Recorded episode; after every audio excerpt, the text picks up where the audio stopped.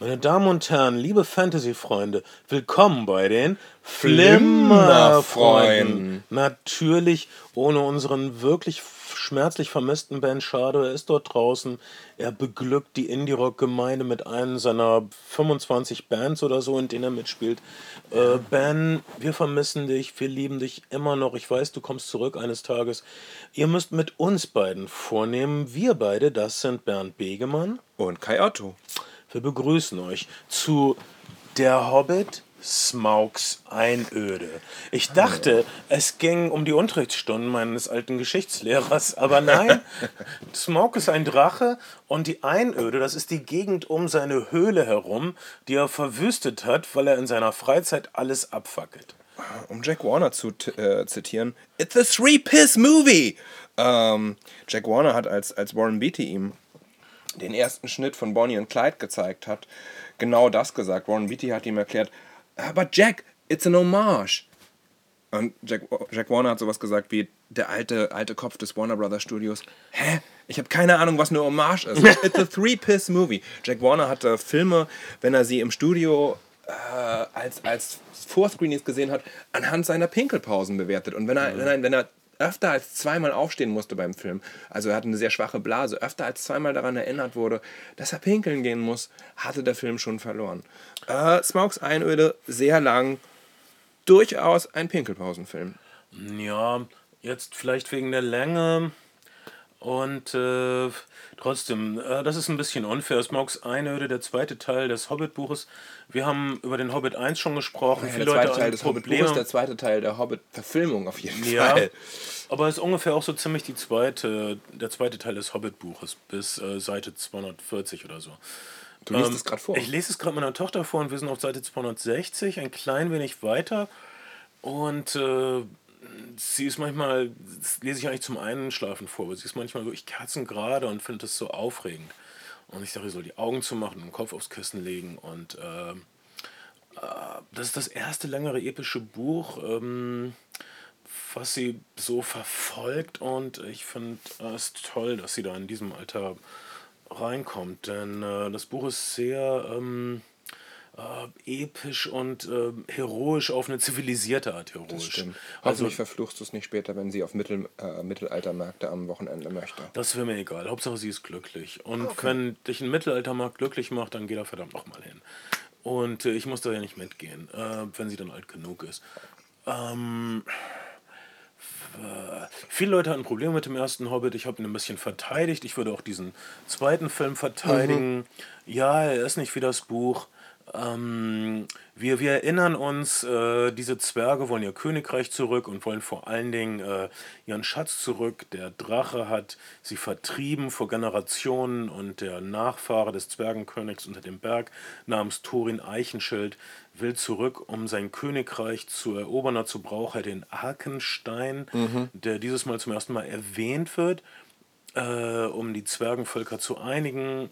Äh, aber Zwerge können nicht so gut klauen, weil sie so stinken und so laut sind und deshalb sofort von Drachen erkannt werden. Also brauchen sie einen Hobbit, die nicht stinken und die ziemlich leise sind. Äh, und das ist Bilbo, der Vater von Frodo, die oder Onkel, keine Ahnung, ich glaube Onkel. Das, ach, das sind so Sachen, die mir wirklich egal sind. Mhm. Und ähm, mir ist die, die literarische Nähe oder die, die, äh, die Nähe zur Literaturvorlage ehrlich gesagt auch relativ wumpe. Ich gehöre ja wirklich zu den Leuten, die sehr, sehr lange um den dritten Herr der Ringe-Film einen Bogen gemacht haben. Sprich, ich bin sowas wie nicht Fan, nicht Liebhaber, wenn es um Tolkien und, und zumindest diese Art von Fantasy geht. Und ähm, mein Gefühl ist, es handelt sich bedingt um eine Hobbit-Verfilmung.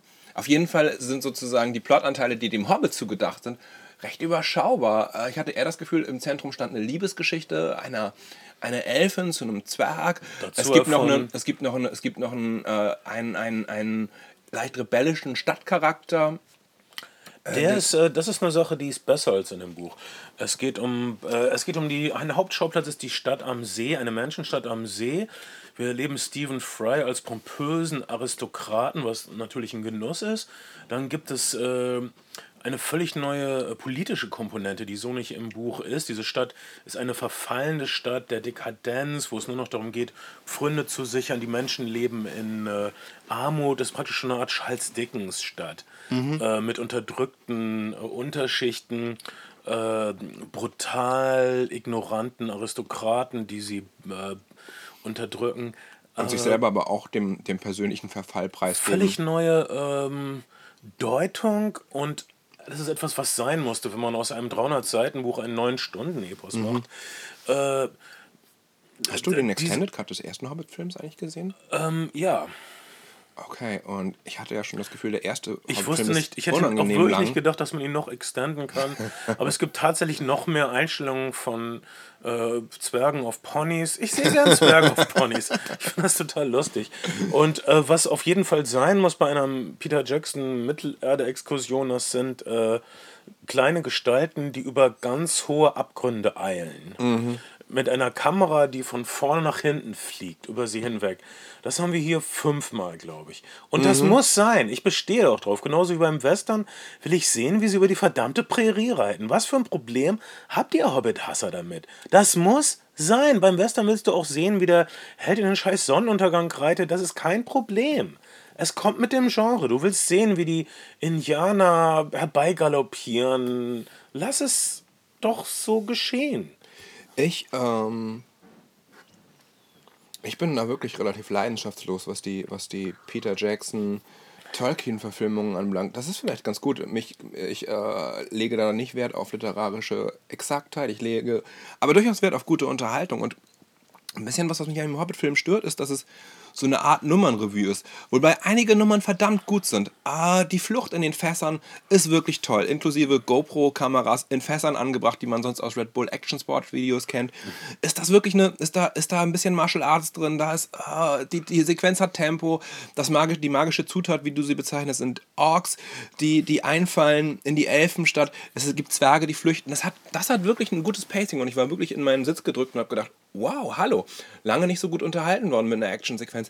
Aber dann wird es in der Summe etwas ermüdend. Und das Gefühl ist, also ein Gefühl, was ich auch persönlich hatte, ist, dass abgesehen von der wirklich rothaarigen, hübschen Elfe, mich niemand so richtig persönlich interessiert hat. Lily aus Lost. Alle und, und, und, und Orlando Bloom mit Computertricks noch jünger gemacht. Oder wahrscheinlich werden ihm die, äh, die verweinten Augen nach der Trennung von Miranda Kerr wegretuschiert.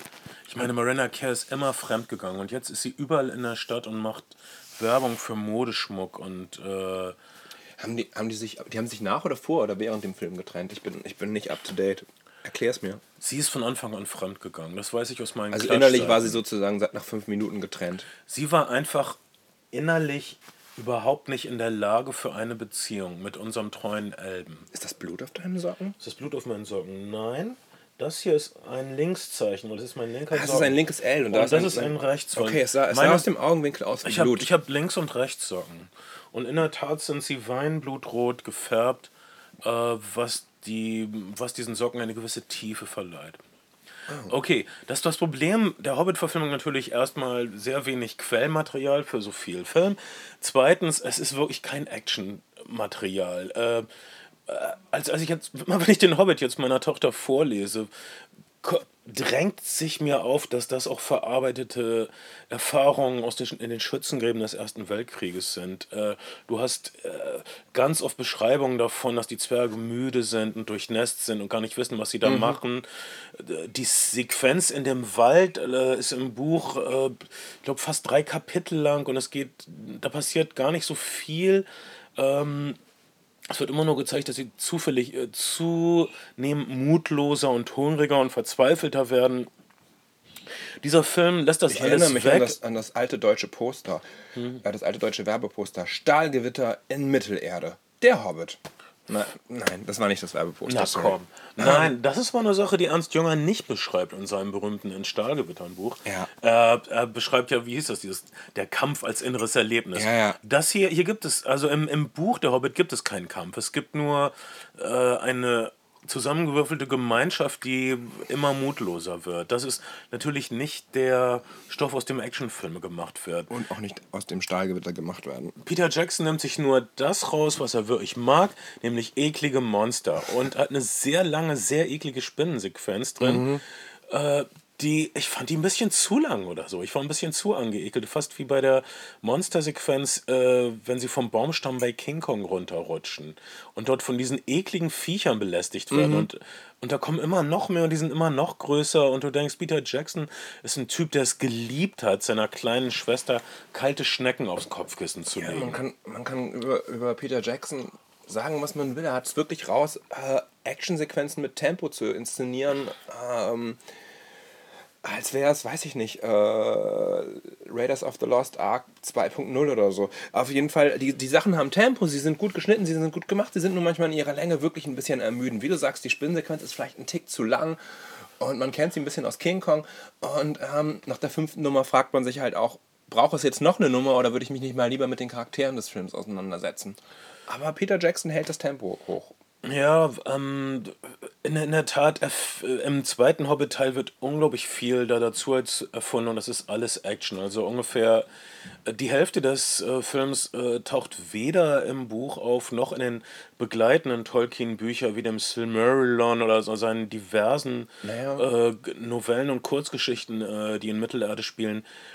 Das ist vielleicht auch, vielleicht auch eine, eine, eine ganz okaye, ein ganz okayer Kompromiss. Auf der einen Seite wollen Leute halt Action sehen, es ist halt Blockbuster-Kino, das heißt, da muss irgendwas bedient werden. Auf der anderen, auf der anderen Seite ähm, bringt Action an vielen Stellen die Narration nicht wirklich zusammen. Also du könntest halt sagen, okay, sie, sie schlüpfen durch, durch ein Fass irgendwie raus und werden irgendwie rausgebracht. Oder du machst halt eine 10-minütige Actionsequenz aus, bei der sie in Fässern raufkommen. Das heißt, du hast narrativ nicht relativ nicht sonderlich viel dazu gedichtet, aber du hast auf jeden Fall 10 Minuten Film mit echt knalligen Bildern gefüllt. Also das Problem war wirklich aus einem recht äh, harmlosen Kinderbuch ohne viel Action einen Actionfilm zu machen. Und Peter Jacksons Geheimrezept ist, du deutest das eben an, Orks. Immer einfach Orks, die die Helden verfolgen. Ab irgendeinem bestimmten Punkt weißt du gar nicht mehr, was wollen diese speziellen Orks jetzt von diesen speziellen äh, Zwergen. Das wird, glaube ich, irgendwo erklärt, aber ich habe es nicht ganz verstanden. Oder äh, es ist wirklich so ein künstlicher Mechanismus. Äh, die tauchen halt immer auf, um äh, Gefahr, Action. Diese Orks sind so ineffizient. Die lassen sich einfach immer abschlachten. Sie erwischen keinen einzigen Zwerg. Einen, einen, einen können sie verwunden. Na schön. Das ist aber auch so eine Sache. Ähm, Orks kannst du halt, kannst du halt irgendwie suppenfertig schlachten. Also sprich, da kannst du mal einen Kopf abtrennen oder mal eine Gliedmaße. Und du musst irgendwie einen Kompromiss finden, dass dieser Film auch wirklich noch ein kindliches Publikum erreicht um, ähm, und, und eine entsprechende Freigabe kriegt. Ich würde aber meine trotzdem Tochter nicht sehen lassen. Meine Tochter würde ihn wahnsinnig gern sehen und ich habe ihr äh, unter großem Vorbehalt, sie, sie ist acht, äh, der Hobbit war ab zwölf, also es war erlaubt, ihr den Film zu zeigen mhm. in, in elterlicher Begleitung. Äh, wir haben den äh, vorsichtig zusammengeguckt. Also die Gollum-Szenen sind ein bisschen gruselig. Äh, und wir haben darüber gesprochen und sie fand es toll und wollte es unbedingt sehen und hat das gut überstanden. Aber den neuen Teil werde ich ihr nicht zeigen wegen dieser echt scheußlichen Spinnenszenen. Verstehe. Ähm, nichtsdestotrotz kommt beim Hobbit niemand richtig zu Schaden körperlich. Außer, außer ganz vielen Orks. Orks. Ähm, Leute kriegen nicht mal einen Kratzer. Du siehst keinerlei Blut, aber ja. du siehst Orks, denen der Kopf abgetrennt wird, den Gliedmaßen abgetrennt werden, die ne? zweigeteilt werden, denen Schwerter eingestochen Blut, werden. Aber sie zucken alle noch, die Orks, was ja. echt auch ein bisschen eklig ist. Was vielleicht sein muss, äh, aber naja. Das ist so wie die Idee, als sie damals äh, für die Gameboy-Version von Doom äh, für den deutschen Markt grünes Blut genommen haben. Ja. Als würde es einen Unterschied machen. Ich war auch extrem enttäuscht. Nee, ich war extrem enttäuscht. Für mich macht das einen Riesenunterschied. Ich meine, du hast da Doom und machst grünes Blut. Das ist ja wie Wolfenstein ohne Hakenkreuze. Entschuldigung. Ja, ich äh, hatte, hatte die europäische Version äh, Haken, keine Hakenkreuze, die deutsche Version? Oder? In, in, in Deutschland ist Wolfenstein, glaube ich, nicht richtig rausgekommen. Stimmt, die Sachen sind alle sofort initiiert worden, die ganzen It-Spiele aus der Zeit, ne? Ja, also. Doom hat gerade 20-jähriges Jubiläum. Ja. Was mich so, zur Information, Wolfenstein war so ein, äh, einer der ersten besseren großen Ego-Shooter und es ging darum, äh, verrückte Nazi-Experimente zu unterbinden mhm. mit Maschinengewehren. Was echt die einzige Art ist, wenn du drüber nachdenkst. Ja. Und, äh, und um das dann auch wirklich erlebbar zu machen, müssen die Schurken einfach ein paar Hakenkreuze schwingen, die man ihnen dann zerballern kann. Ich meine, wie soll das anders gehen? Und du brauchst auf der Tonspur, aber das ist beim Original Wolfenstein gibt es, glaube ich, nicht so viele, viele Nazi-Dialoge auf der Tonspur, aber bei Return to Castle Wolfenstein gibt es äh, eine, Menge, eine Menge mit schlechtem deutschen Akzent gesprochene Nazi-Dialoge. Fritz, pass auf, da ist der Hund! Ich bin, sowas halt. ich bin immer sehr dankbar für sowas. Neulich Nacht gab es auf Tele 5, leider nur im 4 zu 3 Format, einen unglaublichen Dolph Lundgren-Film namens Pentathlon aus den frühen 90ern, der anfing mit einer Szene, wo kleine DDR-Jungs, die alle tierisch blond waren, den Hügel hinaufliefen und deren Zeit gestoppt wurde von einem ganz steifen äh, SED-Funktionär. Das hatte irgendwie rassistische und pädophile Untertöne, was mich komplett begeisterte. Und ähm, Dolph Lundgren spielt einen DDR-Sportler, der sich irgendwie absetzen will vom Fall des Eisernen Vorhangs und ganz viele Probleme kriegt deswegen. Und äh, Dolph Lundgren als wackeren ostdeutschen Sportler, das ist, ich, sowas ist einfach schön. Ja, äh, auf jeden Fall hat er sich wahrscheinlich aufgedrängt für die Rolle nach, seinem, nach seiner, nach seiner Rocky-Darstellung. Mhm. Also er war nicht Rocky, aber hm, you know. Um, ähm, ja, äh, mindestens. Ähm, äh, das war eine kleine. Hier, äh, der wichtigste Charakter, der auch im Titel vorkommt, ist der Drache Smaug.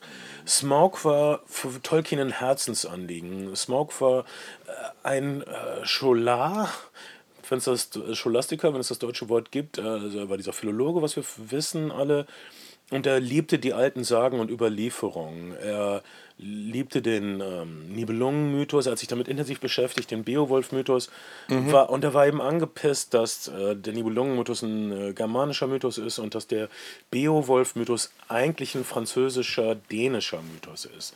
Da sind mhm. Sachen zusammengeflossen. Äh, er hat sich immer darüber beschwert, dass äh, die Engländer keinen eigenen Nationalmythos haben. Und naja, im Grunde hatte der Herr die Ringe geschrieben, um das künstlich zu schaffen. Im Grunde ist er damit der Urvater unserer Instant-Mythologien wie Star Wars oder das Marvel-Universum.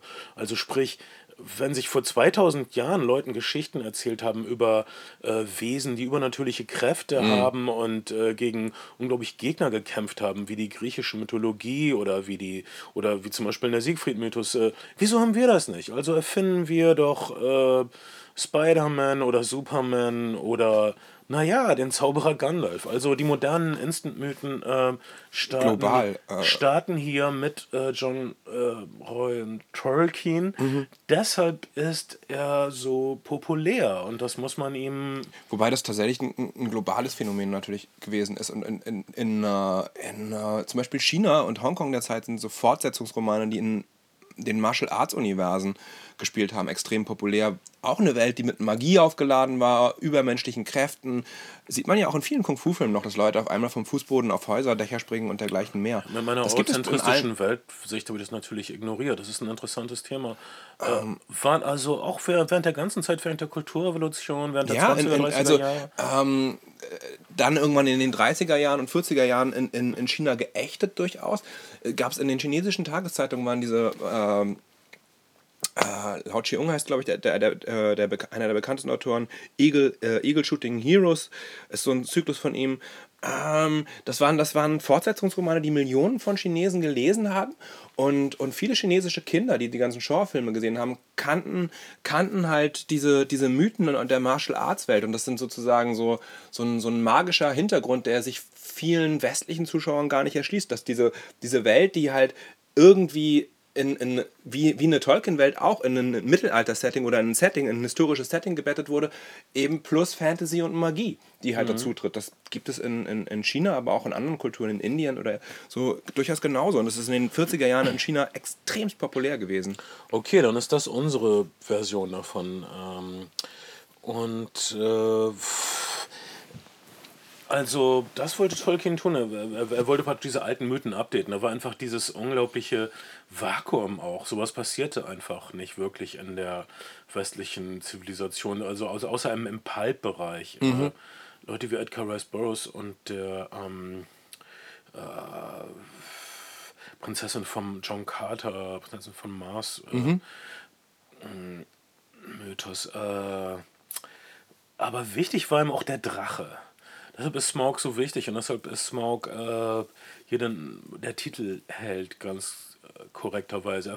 Zum Beispiel gefiel ihm nie der Drache bei Beowulf. Fafnir aus, aus dem Siegfried-Mythos gefiel ihm besser, weil er bestialischer war, weil er irgendwie böser war. Er hatte das Gefühl, dass in so diesen vielen, einigen Drachenmythen ist der Drache nicht bestialisch genug. Er ist einfach so eine äh, Statthalter Satans auf Erden, der für bestimmte Prinzipien steht. Er wollte einen Drachen haben, der äh, einen eigenen Herzschlag hat, sozusagen, der äh, eine eigene Bestialität hat, der also auch ein glaubwürdiges, in sich geschlossenes Wesen ist. Um das zu erreichen, wen nimmt der Filmemacher natürlich Benedict Cumberbatch, den neuen Sherlock Holmes, den neuen Khan aus dem letzten Star Trek-Film. Äh, wenn irgendjemand einen arroganten, kalten äh, Aristokraten mimen kann, der es gewohnt ist, äh, überlegen zu sein, dann natürlich Benedict Cumberbatch, der den äh, Drachen im Original spricht und dessen Gesicht man, äh, wie heißt es, gerendert hat, äh, irgendwie eingefangen Für die hat. Mimik. Für die Mimik.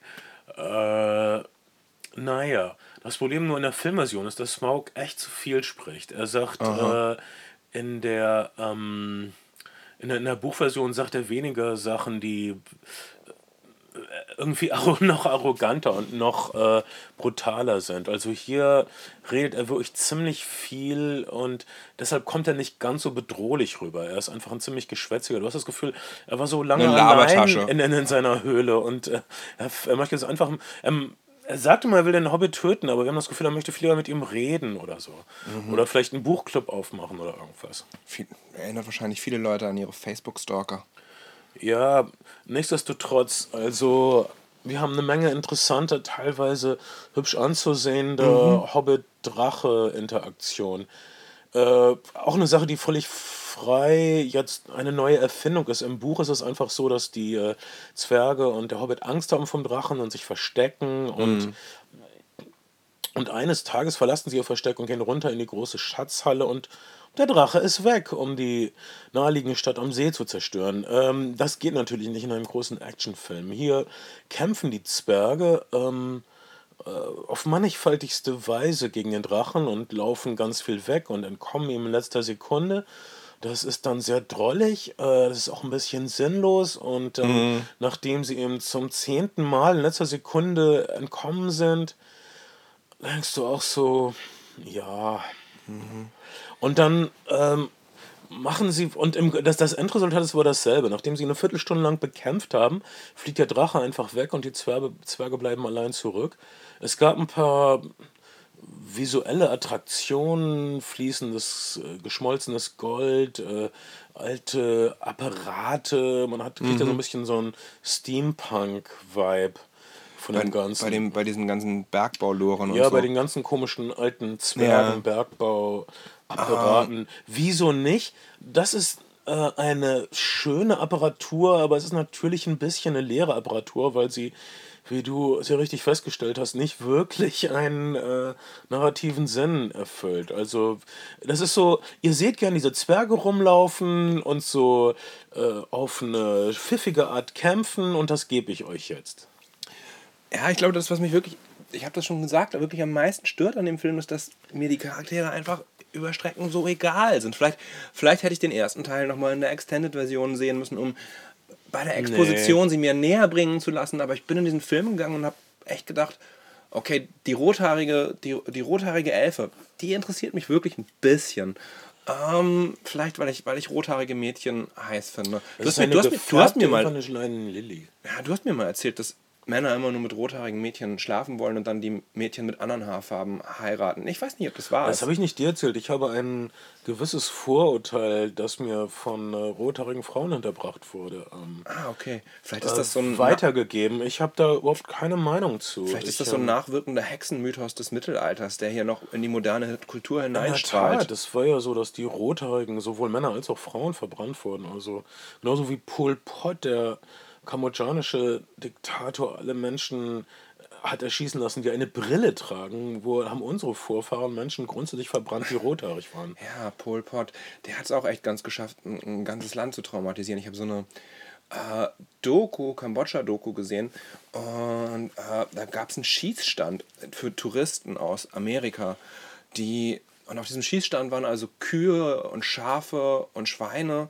und du konntest aussuchen aus dem Waffenarsenal. Und dann konntest du mit Maschinengewehren, wenn du das Geld hattest, mit Handgranaten, mit einfachen Schusswaffen, aber wenn du Lust hattest, eben auch mit Panzerfäusten auf Kühe schießen, die ähm, wahlweise frei rumlaufen durften. Oder wenn du dir deiner Treffsicherheit nicht so sicher gewesen bist, äh, konntest du sie halt auch anketten lassen, damit die, damit die Sache mit der Panzerfaust auch nicht daneben geht echt hart. Wer wischt denn sowas auf? Ey, eklig. Das ist wirklich eklig. Aber das, was, was das Land halt hat, sind Leichenberge und eine Menge Waffen, die von dem ganzen mhm. Scheiß zurückgeblieben sind. Ähm, was willst du auch machen? Das Land ist komplett traumatisiert. Vielleicht sprechen wir nochmal über, über äh, keinen Kambodscha-Film, aber den, den anderen Dokumentarfilm, den ich denen auch neulich gegeben habe. Ähm, ah, bekackt. Ich komme nicht auf den The Titel. The Art of Killing? The Art of Killing. Vielleicht machen wir da nochmal einen Podcast ja. zu. Ähm, Später. Jedenfalls hier ist das nicht angebracht, die Art of Killing, weil diese Zwerge sind einfach nicht zu töten. Und ja. sie kriegen den Drachen noch nicht getötet, weil er wird noch gebraucht im dritten Teil, wo er dann die Stadt angreifen wird. Äh, der Hobbit 2 endet mit einem Cliffhanger, äh, mit einem dreifachen Cliffhanger. Der, der Drache fliegt davon Richtung Stadt mit bösen Absichten im mhm. Sinn.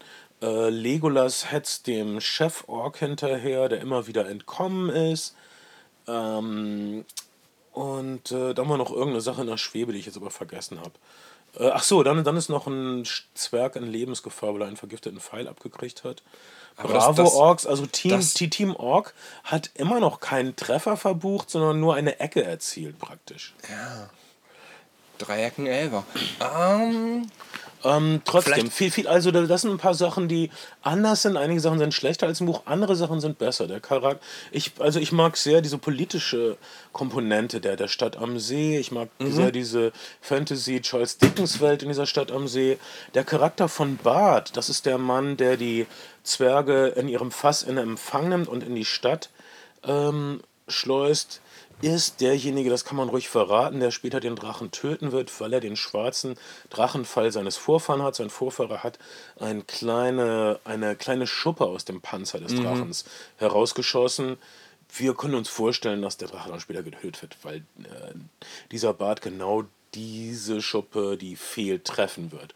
Äh, Bart ist hier im, im Buch, äh, taucht er einfach auf. Äh, zu dem Zeitpunkt, wo der Drache getötet werden muss, ist mhm. er einfach da und seine ganze Vorgeschichte wird so in vier, fünf Zeilen abgehandelt. Hier wird er klug eingeführt. Er ist eine Opposition zu den Zwergen. Die Zwergen wollen zum, zum Berg ihren Schatz bergen, überzeugen den korrupten Stephen Fry, äh, Stadtvorsteher, damit, dass sie ihm dann was abgeben werden. Aber Bart sagt, nein, es ist gefährlich, den Drachen nicht aufzuwecken. Nicht nur den Stadtvorsteher, sondern die ganze Stadt jubelt in, in, in Anbetracht ihres darbenden Daseins. Ähm, über die Perspektive in Gold baden zu, äh, zu können, wie die Zwerge prophezeien. Wir gönnen es ihnen. Außer Bart. Äh, der, Bart wird im Buch so charakterisiert als, als, als, als der Partypupser, der Miesepeter, der immer genau. äh, alles schwarz sieht. Hier hat er wirklich guten Grund, das zu tun. Und dieser Schwarzherr wird derjenige sein, der die Stadt rettet am Ende. Oder beziehungsweise nicht direkt die Stadt, aber die Bevölkerung der Stadt. Ähm, es ist sehr schön, dass er jetzt so früh eingeführt wurde. Die, die, die erfundene Zusatzgeschichte zu ihm hat ganz viele Kinder, seine Frau ist gestorben. Das wirkt etwas überladen. Äh, vielleicht ist hier ein bisschen zu viel gedacht worden. Ist nicht, ist nicht aber da, da, weißt du sicherlich besser Bescheid als ich. Sind nicht für die Hobbit-Verfilmung auch noch Texte von Tolkien herbeigezogen worden, die aus anderen Manuskripten stammen, die nie richtig zur Veröffentlichung gedacht waren Nachklänge zum, zum Hobbit. Ja, auch, auch Gedanken, die er in seinen Briefen geäußert hat. Okay. Aber soweit ich weiß, ist ähm, die Familiengeschichte von Bart eine ziemliche Erfindung. Äh, diese, diese Orks, die immer auftauchen, um Actionsequenzen zu liefern, sind eine Erfindung. Äh, dann, ach ja, Gandalf ist, äh, ach ja, das ist noch der dritte Cliffhanger. Gandalf hängt fest, äh, hat sich mit dem Nekromancer eingelassen es gibt wie in den Herr der Ringe-Filmen dann wieder auch Armeen des Bösen. Mhm. Das müssen wir einfach sehen. Wir brauchen unsere Leinwand voll mit äh, computergenerierten Ork-Armeen. Sonst ist es nicht wirklich die Fantasy, die wir kennen und lieben. Und das, das wird sich hier aus dem, aus dem Ärmel geschüttelt. Im dritten Teil wird es also den großen Angriff des Drachens auf die Stadt geben und es wird eine große Schlacht geben. Das ist das unglaublich Aktuelle von Tolkien. Äh, bei allem Schrecken, den der Drachen bedeutet, sorgt er doch für eine Art Machtvakuum. Als klar wird im nächsten, also im nachfolgenden Ereignissen, dass der Drache weg ist, passiert in den Büchern folgendes, ich weiß nicht, ob es in den Filmen sein wird. Die Menschen und die Überlebenden führen erstmal alle Krieg. Die Elben gegen die Menschen, gegen die Orks. Das ist so aktuell. Also mhm. ein Machtvakuum führt zu Krieg und Konflikten. Einige Leute, einige Historiker deuten die europäische Geschichte wirklich nur äh, die letzten 1700 Jahre oder so als äh, Verteilungskämpfe nach dem Wegfall der römischen Macht. Äh, Röm der Niedergang des römischen Imperiums hinterlässt dieses Machtvakuum. Wir bekriegen uns 1700 Jahre lang. 30-jähriger Krieg, äh, Zweite, Erste Weltkrieg. Im Grunde, weil wir nicht äh, verkraftet haben, äh, ohne römische Schutz- und Ordnungsmacht zu existieren. Eine Histor einige Historiker sehen das wirklich so. Äh, ich kann mich dazu wenig aus, um das zu unterstützen oder nicht, aber das ist eine Sache, die Tolkien tatsächlich thematisiert in dem Drachen. Hm. Ich glaube, so ein Film muss auch noch immer an irgendeiner Stelle zeitgenössische Anklänge liefern und muss das widerspiegeln. Also einfach, damit es Leute auch ein Stück weit interessiert, was, was das Leben von Leuten bewegt und was die Welt halt heutzutage bewegt. Und da ist der Film dann auch vielleicht nicht kapitalismuskritisch, das vielleicht auf keinen Fall, aber äh, sozusagen in, in seinem Bild der Stadt schon auch irgendwie relativ nah dran am Zeitgeist. Ähm, gibt es eigentlich irgendwas, was uns, wenn die Hobbit-Trilogie vorbei ist, davor schützt, dass es zum Beispiel Tolkiens Erben, dass jemand sagt, ähm, wir haben dieses Universum, was Tolkien geschaffen hat, wir schreiben in dieses Universum neue Geschichten rein, wir schreiben mhm. neue Hobbits hinein, die zu irgendwelchen Bergen aufbrechen und mhm. Armeen des Bösen bekämpfen. Sequels, Prequels, äh, Midquels. Man sollte meinen, ähm, es ist für jetzt ähm, oder es ist vor, vorbei, aber was äh, es gibt so viele andere tolle Fantasy-Serien. Es gibt naja, zum Beispiel immer, immer noch keine ordentliche Verfilmung von Ursula K. Le Guins Mittel, äh, Quatsch, ähm, oh fuck, wir, äh, Drachen, oh fuck, die Ursula K. Le Guin Fantasy-Bücher jedenfalls. Mhm. Ähm, oh Mann, äh, Erze, meine Güte, die, die, die, die Erze-Chroniken. Es gibt einen wirklich seltsam misslungenen japanischen Zeichentrickfilm, es gibt eine schäbige Fernsehserie. Und zeigt deine Tochter vielleicht bei seltsam misslungen vielleicht den, den, den, den der 70er Jahre Hobbit-Film mit Folksongs. Animierter, animierter. Ich habe da mal kurz reingeguckt. Es ist wirklich, die Folksongs sind echt eine Folter, auf jeden Fall. Ähm, der ist nicht wirklich gut, aber er ist sehr harmlos. Leonard Nimoy, der das Bock auf Star Trek hat, eine Single gemacht namens On the Floor with Bilbo Baggins. Also in so, so, eine Art Disco. Späte Disco, ja. Und das ist schon, naja. Und das war, das war, das war nicht als Kuriosität oder das hätte den Nightlife-Auftritt geplant. Das war so das milde ironisch geplant, aber es ist schon sehr, sehr, das, das hätte nicht passieren dürfen. Oh Mann. Naja. Aber nun ist es da. Äh, ich persönlich äh, freue mich auf die nächsten Tolkien-Filme und um deine äh, Frage zu beantworten, die äh, Tolkien-Erben, die sich zu Wort melden, äh, mögen die Verfilmung nicht. Sie meinen, es wären halt zu sehr so Abenteuerfilme für Präpubertäre. Äh, all die ernsten Töne werden da doch ziemlich weggemischt. Und in mhm. der Tat, noch eine letzte kleine Sache. Ich hatte immer das Gefühl, die wichtigste literarische Stelle von, von der Hobbit ist, wie Bilbo äh, hinabgeht durch den Gang in die äh, Schatzkammer des, des Drachen. Mhm. Im Buch ist das wirklich beeindruckend geschildert. Äh, dort wird so, steht sowas wie äh, nichts der vorangehenden Abenteuer und auch nichts, keines der nachfolgenden Abenteuer war so ähm, wichtig und so groß wie das Abenteuer, was in diesem Augenblick in Bilbos Kopf stattfand also wie er den Mut fand, hinabzusteigen in die Drachenhöhle. Das ist eine unfilmische Drache, äh, Sache. Hier geht es um das Innenleben dieser Figur. Im, im, Im, Buch wird das ziemlich klar, dass also dieser kleine Hobbit, der den Drachen nicht töten wird, die Zwerge werden den Drachen auch nicht töten, das bleibt einem äh, schlecht gelaunten Menschen vorbehalten. Äh, und, und, und wir können auch keine Drachen töten, aber wir können unseren Mut finden. Äh, das macht zum Beispiel den Hobbit zu so einer äh, warmherzigen, humanistischen Lektüre. Also wir können Mut finden, wenn wir in äh, der, das Drachenverlies hinabsteigen. Um. Das ist eine unglaublich starke Szene in dem Buch, vielleicht die, die stärkste, vielleicht die Schlüsselszene. Fehlt natürlich komplett im Film.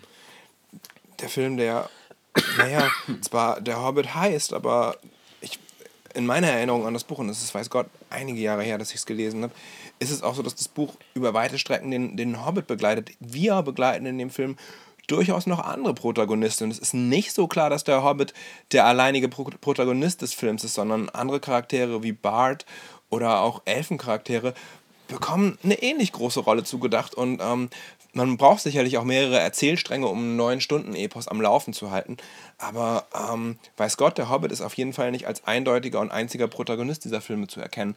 Was zu erkennen ist, zumindest in der Pressevorführung, ist, dass wir den Film in 24 Bildern präsentiert bekommen haben. Ja. Wir haben das 3D in dem Film, meine Meinung, braucht man nicht. Es sieht nicht scheiße aus, es sieht okay aus, aber es gibt relativ wenig, was auf 3D-Effekte ausgelegt ist. Man kann den Film guten Gewissens in 2D gucken. Und ich fand es deutlich angenehmer, den Film in 24 Bildern zu schauen. Äh, ich weiß nicht, ob es 48 Bild, äh, Bilder pro Sekunde Varianten geben wird, ob es die sogenannten High Frame Rate Vorführungen geben wird, aber ich sag, spart die 10 Euro, die ihr sicherlich extra zahlen würdet für, äh, naja, Überlänge werdet ihr zahlen müssen, kürzer werdet ihr den Film nicht bekommen. Aber ähm, spart, die, spart die 10 Euro für 3D und für, für High Frame Rates, guckt ihn in 2D und mit 24 Bildern pro Sekunde. Ja, das ist, das ist so, wie es sein soll. Ja, so soll Kino sein. Das macht überhaupt nichts aus ich persönlich finde neue Techniken immer interessant und durchaus für, und ist jetzt allgemein gut geworden, dass die 3D in Gravity sehr gut war und Total. Avatar ist auch schöner in 3D zu sehen, meine Güte. Dial M for Murder habe ich dieses Jahr in einer, in einer 3D-Projektion gesehen, also ein 3D-Klassiker. Mhm. Und man muss sich wundern, wie gut Hitchcock das Medium schon beherrscht hat und wie toll das ausgesehen hat. Und da habe ich mich fast geärgert, dass es in Deutschland nur ausgewählte Festivalvorführungen und die Blu-ray ansonsten gegeben hat. Ja. Der hat es auch nochmal ins Kino äh, verdient. Äh, Top Gun ist gerade postkonvertiert worden auf 3D. Mein Kameramann Sin hat den gesehen und ist begeistert. Ja, okay, dann ist das ordentlich gemacht. Äh, ähm, ich bin ja immer sehr angepisst von dem schlechten 3D bei den Marvel-Filmen. Ja. Also ich, ich mochte den dritten Iron Man-Film, aber das 3D war so scheiße. Und der Showdown ist auf einem dunklen Schiff Aha. Und es ist ein unübersichtliches Gewimmel und ich habe es wirklich in einem teuren, guten Kino gesehen. Äh, die hellen Szenen waren noch okay, aber sobald Nacht ist, sieht man einfach zu wenig, es ist zu matschig. Das postkonvertierte Marvel 3D ist so beschissen. Und jetzt, ich bin immer noch nicht in einem neuen Torfilm gewesen, obwohl ich den gerne sehen würde, weil es keine 2D-Vorstellung okay. gibt in Hamburg. Und ich bin genervt. Ich weiß aus Erfahrung, dass Marvel 3D schlecht ist. Es äh, ist fast ja. immer postkonvertiert. Es ist immer zu dunkel, es ist immer zu matschig, mhm. äh, zu flach, äh, es macht keinen Spaß. Ich, und ja, also äh, tatsächlich beim neuen Torfilm, ich werde warten, bis der auf Blu-ray rauskommt. Ich gucke jetzt nicht im Kino entgegen, weil ich äh, irgendwie, für mich war es das jetzt. Ich gucke okay. jetzt kein schlechtes Marvel 3D mehr. Ich, äh, ich gehe sowieso extrem selten, muss ich gestehen, für Marvel-Filme ins Kino. Das, ähm, das ähm, weiß ich nicht, ob, als was mich das äh, offenbart oder outet, aber das ich bin nicht, ich bin nicht jemand, der nicht bewusst das Marvel Silver Age of Comics äh, miterlebt hat, so wie ich. Naja, vermutlich. Ich, äh, ich äh, habe eher so die, die franco-belgischen Comics miterlebt. Ähm, mein erster Kinofilm ist Lucky Luke gewesen, aber naja, das. Äh, Zeichentrick oder real? Zeichentrick, die Realfilme, mhm. die Re für die Realfilme bin ich zu, zu alt. Nee, nee, das war, ich glaube, Daisy Town. Ich weiß nicht, ob das schon das Re-Release war. Wahrscheinlich war es schon das Re-Release, was ich mhm. äh, seinerzeit gesehen habe und was mich sehr umgehauen hat mit meinem Papa im Parkcenter-Kino. Ähm, aber, naja, wem erzähle ich das? Äh, Dir? Ja, ja. ja. Äh, aber da, da kommt zum Beispiel niemand auf die Idee, Kinder, Kindercomics für Erwachsene abzugraden und das, und das zu, zu Tentpole-Filmen des, des Sommers zu machen. Ja. Zum Glück. Ja, Mist, also Kinder frühestens ab zehn Jahren damit reinnehmen. In den Hobbit? Ja. Ja. Ähm, Hunde und Katzen okay. Hm. Aber Kinder vielleicht erst ab zehn. Ja, muss man leider sagen. Und äh, ich persönlich fand es mal wieder toll äh, mit all diesen äh, ich, ich nenne es nicht mal Einschränkungen oder Abstriche, aber das ist halt, das sind halt die Bedingungen. Ja, meine ich, Güte. Ich, ich, ich verstehe das. Und wenn ich ehrlich bin, finde ich sowas fantastisch für die Vorweihnachtszeit. Man, man hat so ein Universum, man kann sich in dieses Universum reinfilmen, man kann darauf hoffen, dass es draußen wirklich ungemütlich und kalt wird und dass es schneit. Autofahrer sind genervt vom Schnee, aber dann kann man rausgucken und denken, es ist wirklich unwirklich. Lass uns diese Blu-ray reintun, lass uns ins Tolkien-Universum einsteigen und als krönenden Abschluss dieses Einstiegs in das Tolkien-Universum, lass uns gemeinsam äh, vor Heiligabend irgendwann den, den Hobbit-Film sehen. Das ist ein, klingt nach einem guten Plan für die Weihnachtsfeiertage.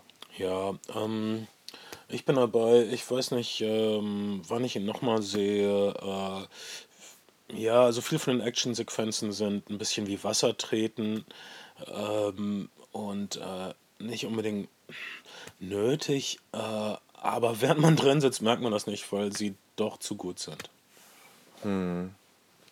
Okay, ähm, so oder so wünschen wir euch gesegnete Weihnachten und ähm, Ja, oder um es, um den alten Hobbit-Gruß äh, ähm, Gruß zu ähm, benutzen, äh, möge das Haar zwischen euren Fußzähnen niemals schütter werden. ist das ein Hobbit-Gruß oder hast du Glaub das gerade ausgedacht? Nein, das ist so. Okay. Oh. Winterhusten kommt. Ähm, ah, mach du die Verabschiedung, Kai. Ich, Okay, ich ähm, sterbe. wirklich? Mm. Und ich habe, ich habe, naja, okay. Dieser Keks war einfach zu staubig. Oh Mann, ich glaube, das ist spannender, dir beim Sterben zuzuhören, als bei meiner Verabschiedung. Aber okay, ähm, vielen Dank für die Aufmerksamkeit. Wir hoffen in 2014 zahlreich, regelmäßig Mit und Ben. gut gelaunt mit Ben und Stargästen und Hunden und Katzen und Kamelen für euch da zu sein. Es ist uns eine Freude. Wir sind die Flimmerfreunde.